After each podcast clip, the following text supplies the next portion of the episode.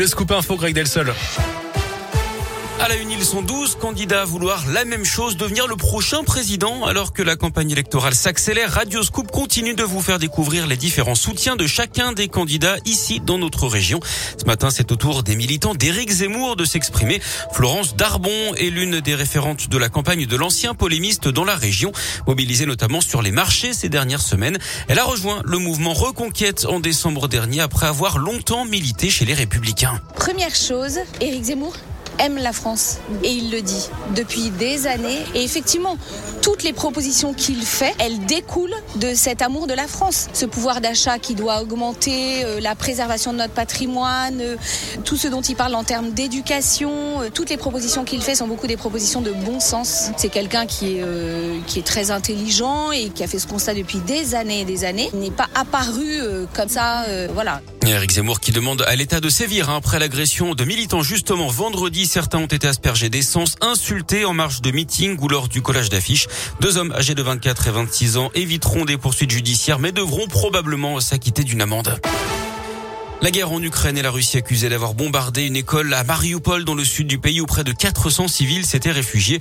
La ville est toujours assiégée par les forces russes et toujours la cible de bombardements intensifs. Le président ukrainien Zelensky, euh, qui se dit prêt à négocier avec Poutine, dénonce un nouvel acte de terreur. Les deux parties seraient proches d'un accord d'après la Turquie qui assure une partie des médiations.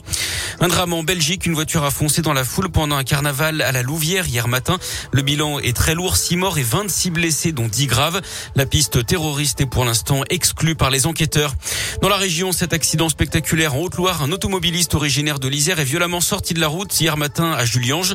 Son véhicule a sectionné un poteau téléphonique en bois, déraciné un arbre avant de s'encastrer dans un poteau électrique en béton. Le conducteur de 20 ans a été conduit à l'hôpital. Les techniciens Enedis sont également intervenus pour surélever les câbles électriques. Une action coup de poing d'extinction rébellion. Samedi en Bretagne, des activistes opposés à l'agriculture intensive ont attaqué un train de céréales. Des centaines de tonnes de ont été vidés sur les voies. Plusieurs plaintes ont été déposées. La préfecture dénonce un gaspillage scandaleux dans un contexte international difficile. Les militants ont tenté de se défendre en expliquant qu'ils pensaient intercepter une cargaison de soja. Le ministère de l'Agriculture parle d'un acte inadmissible. Yannick Jadot, le candidat écologiste à la présidentielle, a dit qu'il ne soutenait pas cette action. Le sport, le foot et le match nul de l'OL à Reims hier 0-0. Samedi, Clermont avait perdu à Lens 3-1. Vendredi, Saint-Etienne avait partagé les points avec 3-1 partout.